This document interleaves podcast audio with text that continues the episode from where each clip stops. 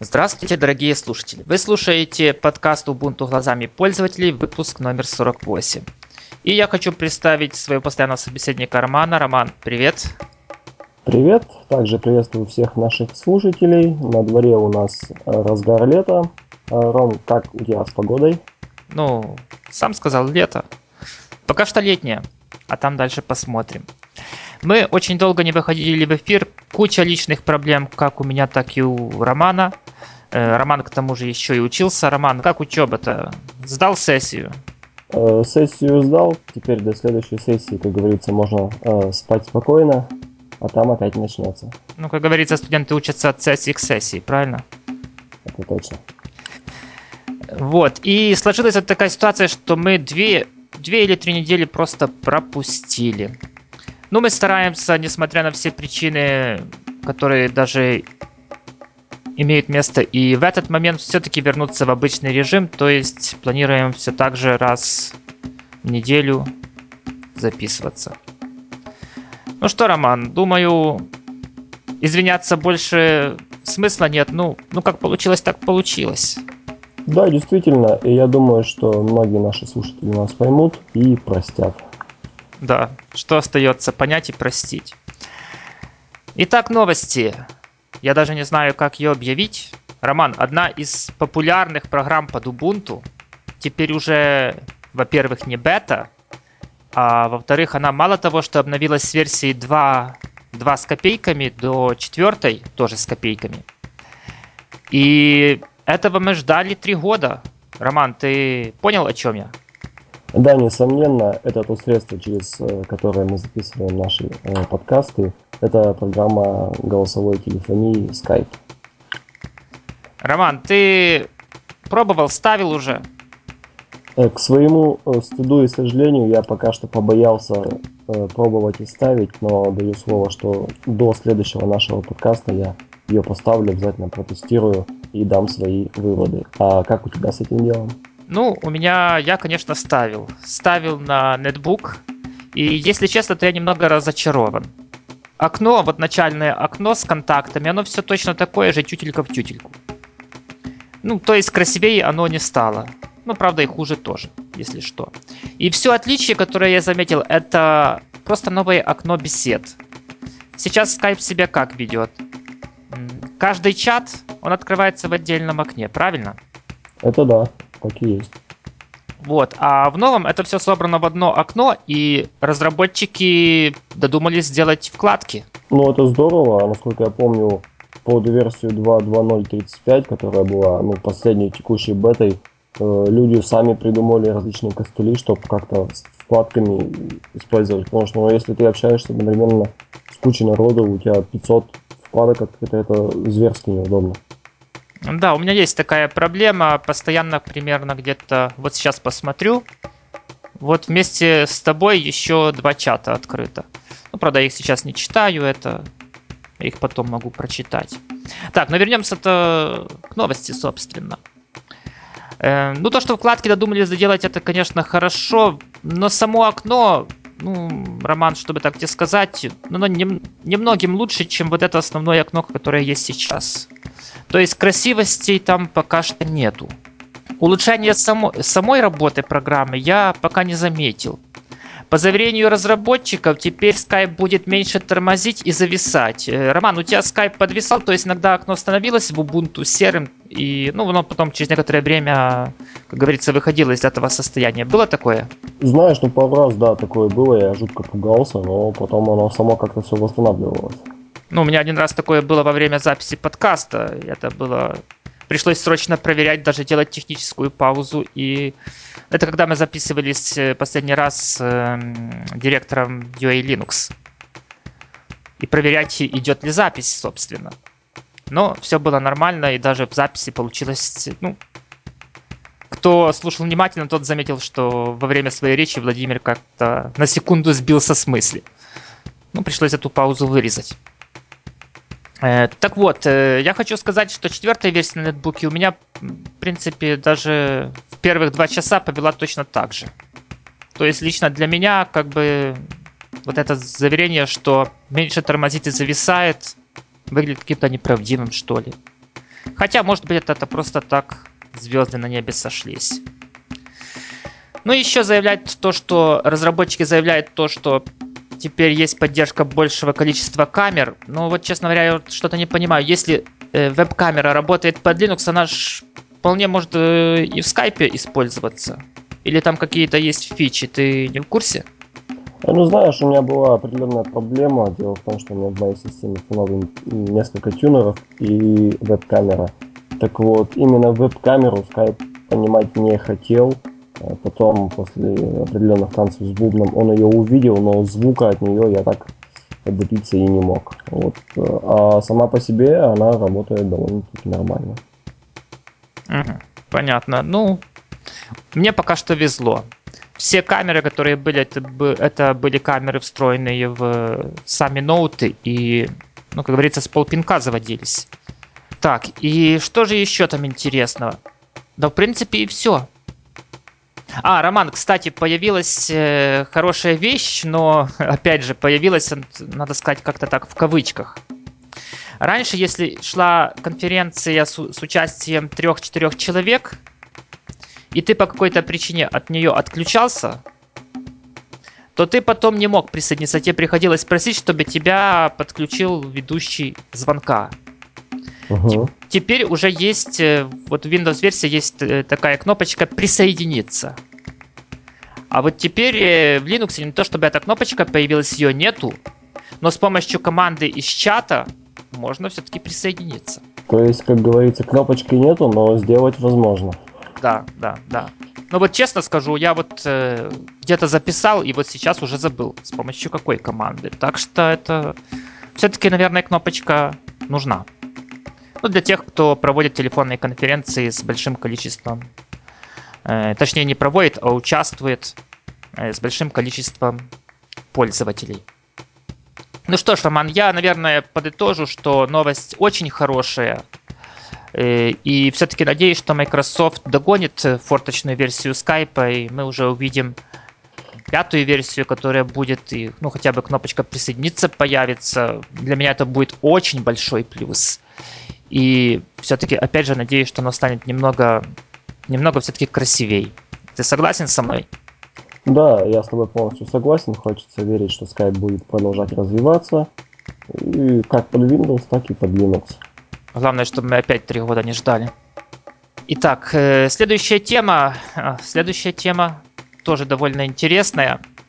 Есть такие люди, у которых есть такое любимое занятие запускать Ubuntu на макбуках различных. И не так давно те, кто следит за развитием технологий, в курсе, что Apple анонсировала обновление своей линейки ноутбуков, и одной из главных фишек теперь там является наличие дисплея Retina э, с разрешением... А вот не скажу, сколько разрешения, честно говоря, забыл. Ну, довольно большим, там 220 точек на дюйм получается. И вот когда они запустили там Ubuntu, то увидели, что система Unity, ну, грубо говоря, вот этот интерфейс пользователя, который встречает, ну, выглядит, скажем, даже не, не выглядит. Э, что было там не так? При отображении на экране верхняя панель была размером 3 мм, а боковая ленчер от 4 до 8, ну, там можно ее ширину в текущей версии настраивать, и, соответственно, от 4 до 8 мм. Роман, понятно, что комфортной работы при таких параметрах не стоит ожидать, а вот как твое отношение к таким э, дисплеям? Вообще дисплеи Retina нужны? И нужны, они, они, нужны ли они Linux? Э, ну, знаешь, э, сначала я вообще скажу мнение свое по этому поводу. Э, именно на MacBook я не вижу особого, скажем так, смысла запускать Ubuntu. Все-таки MacBook это вещь в себе. Э, система, скажем так, которая сочетает в себе железо и софт, она подогнана довольно-таки хорошо, как я считаю. А вообще э, в дисплеях высокого разрешения, несомненно, в них есть толк. Это будет очень полезно для, скажем так, тех профессионалов, которые занимаются в первую очередь с обработкой либо видео высокой четкости, либо фото. Согласись, когда тебе нужно совершать меньше скроллов, э, все гораздо удобнее и быстрее делать. Ну и глаза меньше устают, даже тот же самый текст читать, э, чем больше точек, тем оно легче на глаза просто. Да, конечно, то есть э, снижается нагрузка на глаза и приближается, грубо говоря, к э, листу бумаги. Ну, за исключением, конечно, подсветки, которая идет от э, экрана.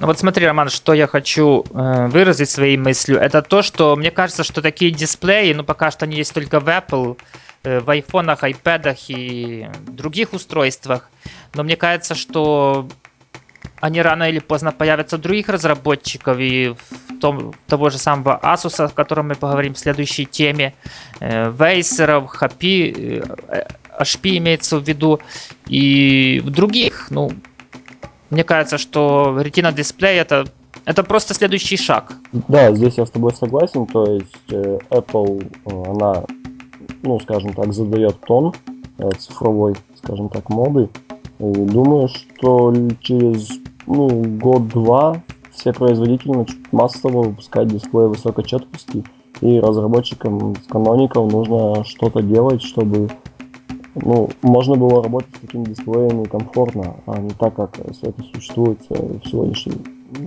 на сегодняшний момент. Все ожидают китайцев, которые...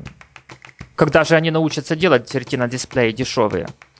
Э, ну что ж, Роман, э, тут явно видно, что есть проблема в Ubuntu. Я не знаю, как в других дистрибутивах, но в Ubuntu есть проблема отображения на, на таких дисплеях. И если она сейчас присутствует только на MacBook, то довольно скоро, то есть через некоторое время, она может стать э, проблема не только для MacBook. И мне кажется, что-то надо делать. А по поводу того, что незачем использовать Ubuntu на MacBook, я хочу сказать, что довольно много разработчиков. Я, я в принципе, сам не понимаю их, э, скажем, причин, почему они так делают. Но именно предпочитают именно MacBook, и на эти MacBook все-таки ставить Ubuntu. Вот, э, очевидно, в Ubuntu у них э, больше средств, средств для разработки, что ли, хотя, опять же, это такое спорное. Ну, не знаю, честно говорю, я не знаю причин, почему они так делают, но может это мода такая. Ну вот, э, ну это в принципе, я так думаю, э, эта новость, она от них и пошла. Кто же первый тестирует э, новый Retina дисплей? Они же, по-моему, еще в продажу не поступили. Ну кто как не разработчики -то. Ну да, вполне возможно. Ну что ж, будем надеяться, что рано или поздно мы увидим эти Retina дисплеи или или купим MacBook, или все-таки появится э, устройства, у которых уже будут эти ретина дисплеи. А давай, Роман, к следующей теме. Тоже об, об э, устройстве одном. И, э, Роман, тебе есть что об этом устройстве сказать хорошего, а то у меня только плохое. А, ну, знаешь, э, хорошего это то, что все-таки это официально поставляемый с операционной системой Ubuntu но нетбук от компании Asus – я не знаю ценовой политики компании Asus, сколько она хочет за это устройство. Если цена будет адекватная, то я думаю, что оно имеет место быть. А почему у тебя только негатив по этому поводу? Ну, понимаешь, мне просто такой вопрос, а кому оно надо? Ну, ты сам посмотри на характеристики. Ну, 11 дюймов дисплея это, в принципе, еще более-менее терпимо. Э, так, следующее. 1,6 ГГц Intel Atom. Ну, согласись, что это уже на некоторых задачах оно будет, скажем так, будут проблемы. 2 гигабайта оперативной памяти, ну, Роман, у меня 2 гигабайта, я смотрю, что это впритык. То есть, не дай бог, что-то еще запустить. Тут уже 4, а то и 8 становится просто уже как необходимость просто. Ну, винчестер это дело десятое. Так же, как и веб-камера. В принципе, для нетбука веб-камера, ну, чтобы показать какое-то изображение, ты же не будешь снимать видео этим нетбуком. Так, ну Wi-Fi, Bluetooth, Ethernet это стандартный набор. Батарея до 9 часов, ну тоже, в принципе, сейчас редко кого удивишь такой батареей. Ну, Роман, понимаешь, этот нетбук, нетбук не выдержит конкуренции со двух сторон. Э, со стороны планшетов, потому что они потихоньку приближаются к этим характеристикам, хотя и на другой платформе. И я думаю, что даже под быстродействие они, может быть, даже и сделают этот, этот нетбук. Хотя не буду утверждать, но мне так кажется. А со стороны ноутбуков, ну, конкуренции, по-моему, еще ни один нетбук не выдерживал. Ну, ты сам понимаешь, почему. И я вот реально то практического применения не вижу. Единственное, которое я увидел с такой натяжкой, это как ноутбук для детей. Ну, чтобы игрушки не играли, а больше учились, использовали именно для работы. И вот в связи с этим у меня вот такие вопросы возникают. А вообще стоит ли на такой аппарат ставить Ubuntu и предлагать это пользователям? Э, может, все-таки стоит взять нормальное устройство, имею в виду хороший производительный ноутбук э, с хорошей видеокартой, с достаточным объемом памяти или хотя бы, чтобы была опция ее расширить и уже продавать такой продукт. Ты как думаешь? А, может быть, ты прав, но с другой стороны, э, все-таки компания Asus не, скажем так, не первый год на рынке производства техники.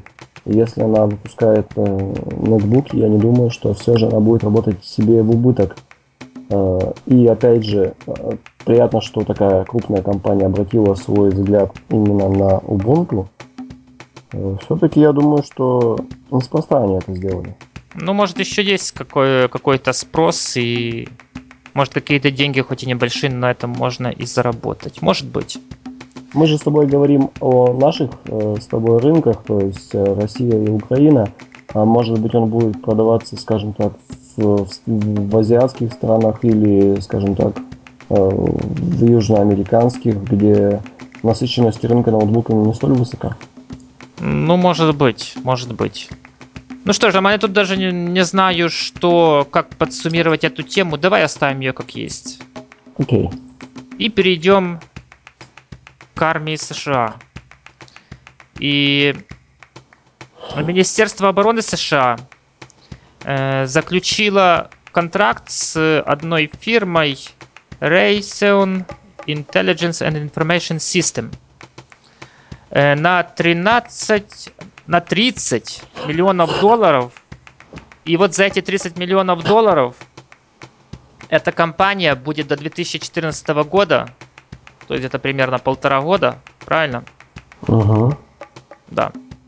Э, до 2014 года переводить э, все системы управления беспилотными летательными аппаратами на Linux. Смешно, но раньше там были форточки и куча вирусов в придачу, с которыми безуспешно боролись специалисты.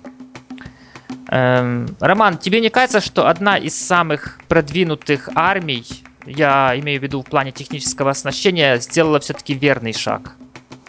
Э, да, несомненно, ведь все же в первую очередь Linux ценят за отказоустойчивость и за, скажем так, за надежность. Ну да, и куча проблем. Э, я думаю, что они забудут о куче проблем, которые связаны с э, Windows и смогут сконцентрироваться на решении именно рабочих задач, а не проблем активации Windows или там еще чего-то или установки .NET срочного обновления. У тебя есть что добавить по этой теме? Ну, мне просто больше нечего. Ну, добавить, конечно, особо нечего. То есть э, крупнейшая, скажем так, одна из крупнейших держав военных обратила внимание на Linux. Это говорит само за себя. Я думаю, что тут комментарии излишни. Ну да. Если что можно сказать, что если прилетят нас бомбить, то может хоть э, линуксоидов согреть мысль, что бомбы и ракеты летят благодаря Linux. Возможно. Какой-то плюс будет. Ну и что ж, э, темы у нас закончились, но остались еще комментарии пользователей.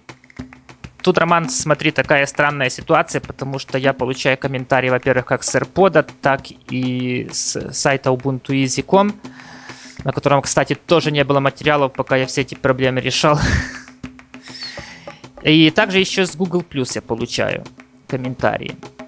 И то, что получаю комментарии, там ничего удивительного нету, но удивительно в том, что комментарии, как правило, не к последним выпускам, а к предпредпоследним. Вот где-то с опозданием на месяц. Вот э, люди слушают нас. Но очевидно, как мы монтируем подкасты, точнее, как я монтирую подкасты, так люди и слушают. И вот такой вот странный эффект. Но, тем не менее, комментарий интересный. И первый комментарий от Максима из Минска. Если не ошибаюсь, все-таки из Минска. Интересный выпуск, спасибо. Пробовал и юзаю сейчас Mint 13 Cinnamon. Ничего так приятно и юзабельно вполне. Ну, помнишь, мы говорили о Минте в свое время. Угу. Э, так, первый из всех релизов Mint, который мне реально понравился, хотя поиск от Яга это ужас. Э, при этом, прошу при этом заметить, что Unity очень нравится тоже.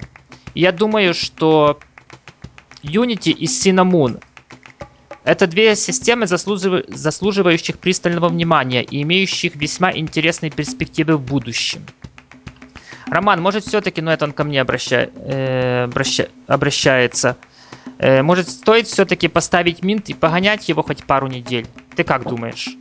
Ну, знаешь, э, все-таки, конечно, минт это разновидность э, Debian и Ubuntu в частности, но я думаю, что все же это немного, скажем так, вещь в себе, то есть это отдельный форк, отдельная ветка развития, и сравнивать Ubuntu и Mint ну, не, не особо корректно будет. Ну, в принципе, да, в этом есть какой-то смысл, но такой продукт, как Cinnamon, это же, если не ошибаюсь, это форк э, второго гнома, правильно? Да, насколько я помню, да. Э, Все-таки он только в Минте пока что есть.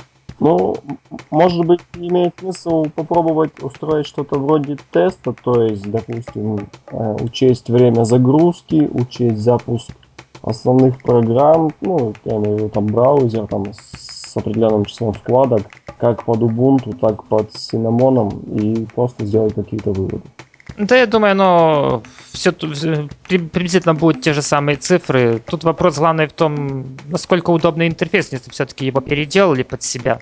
То есть оценить именно цветовую гамму, удобство, удобство. Угу. Ну, думаю, в следующем выпуске вряд ли, но 2-3 выпуска, и я все-таки поставлю где-то и погоняю его пару недель. А, перехожу к второму комментарию от пользователя с Украины. Ник не произношу, потому что боюсь ошибиться.